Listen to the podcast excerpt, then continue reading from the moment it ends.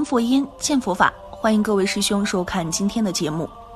四十五年前，一位少年和副总理下棋的照片曾经轰动全国。照片中，少年沉着应对，连下两城，一炮而红。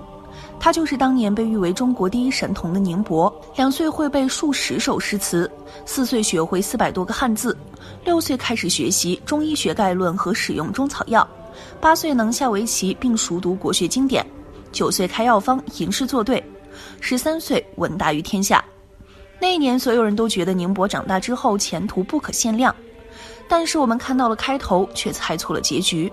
谁也想不到，这位国人眼中的天才少年，居然在三十八岁时选择了出家。宁波出生在一个普通家庭当中，父亲是一名大学讲师，母亲是一名护士，他有着普通的成长过程，普通的个性，甚至就连样貌都和其他小孩并无太大区别。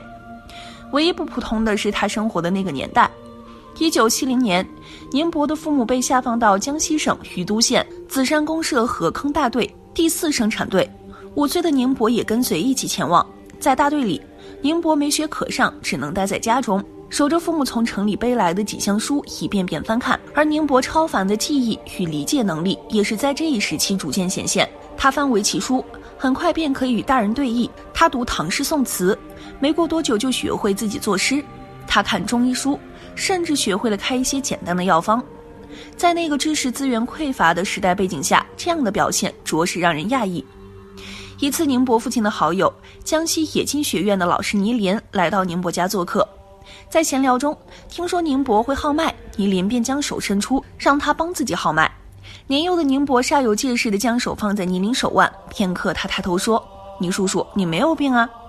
倪玲觉得神奇。几日后，他又让宁博给自己再号一次，这次得到了不同的答案：“倪叔叔，你胃有些不舒服。”那年宁博不过九岁。之后的几年，倪林对宁博不断观察，发现随着年纪的增长，他的天分越加突出。思索之下。倪林给时任国务院副总理方毅写了一封长达十页的书信，举荐这位被他视为天才的宁博。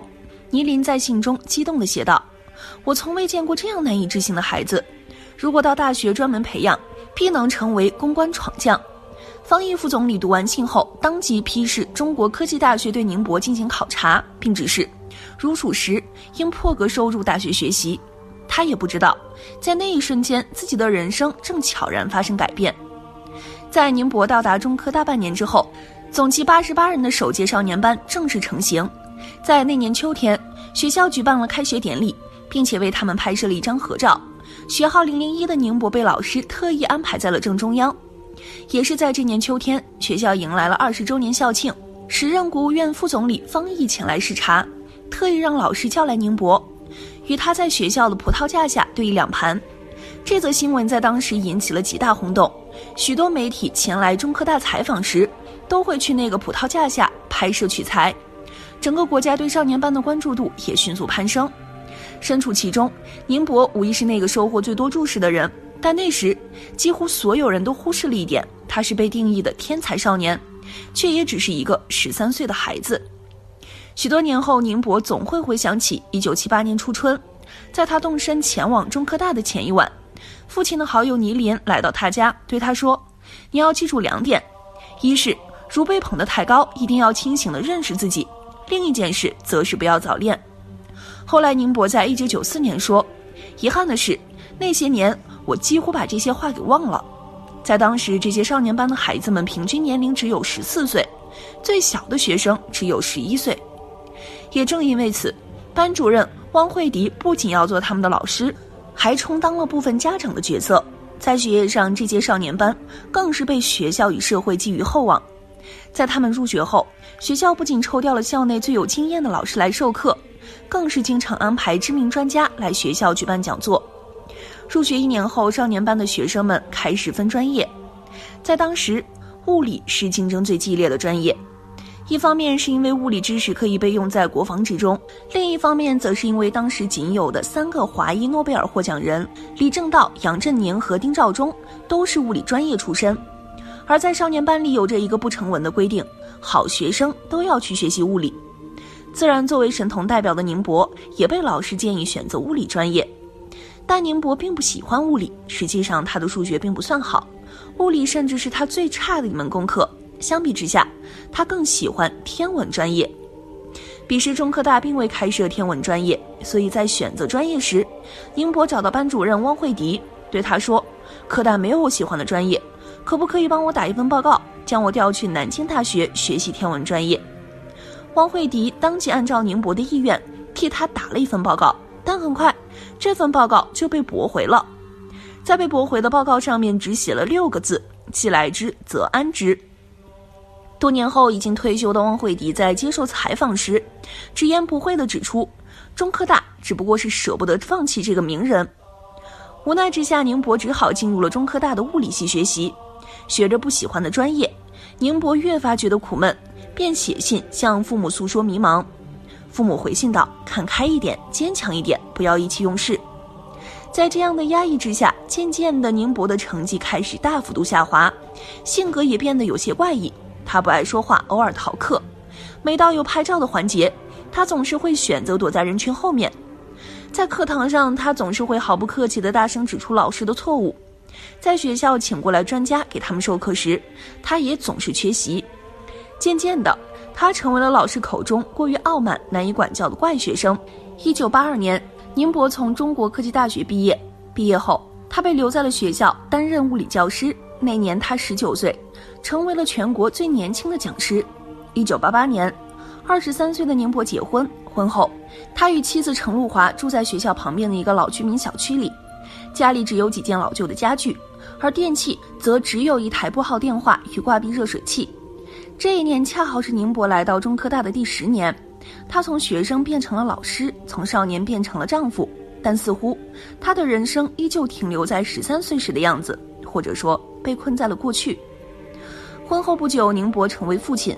虽然身份发生改变，但过去的影响依然伴随着宁波的人生。在孩子的教育问题上，他与妻子程露华发生了极大的分歧。程露华认为，对待孩子不能让其完全自由成长，而应该给予一定约束。但宁波却坚持不应该干涉与涉及孩子的未来。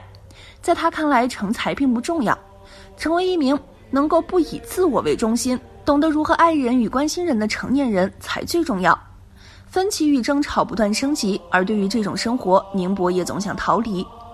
一九九三年，在与妻子发生争吵之后，宁波离家出走，独自在外游荡了十多天后才回到家中。之后，他又在九零年代中后期几次尝试下海，前往家附近的公司与工厂打工，但最终都无法适应，以失败告终。最终，这些尝试的结局只有一个，那就是回到中科大。那之后的日子，宁波变得越来越沉默。他没有什么朋友，也不喜欢参加社交活动，开始把更多的时间用于佛教研究中。渐渐的，他和过去的大部分同学都断了联系。但另一方面，宁波依然有着极强的自尊，不愿意低头。回头看和宁波同届少年班的学生们。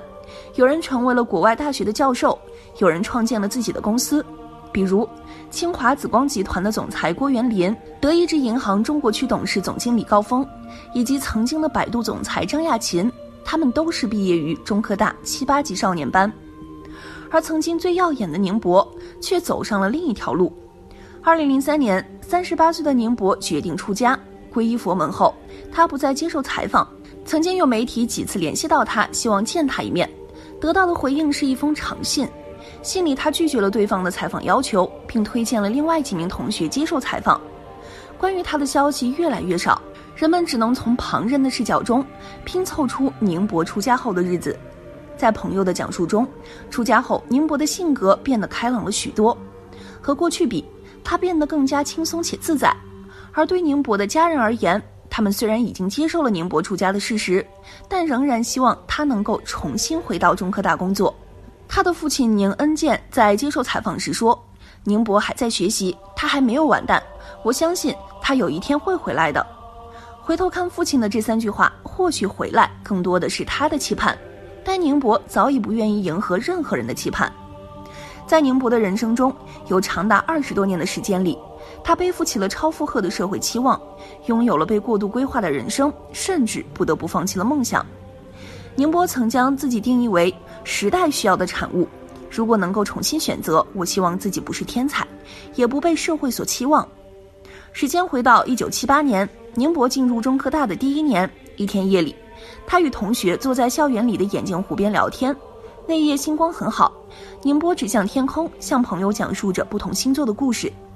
末了，他转头对朋友说：“以后我想研究天文，或者是成为一名好医生。如果一个病人从我手里康复，我会觉得很幸福。”好了，今天的内容就和大家分享到这儿了，我们下期节目再见。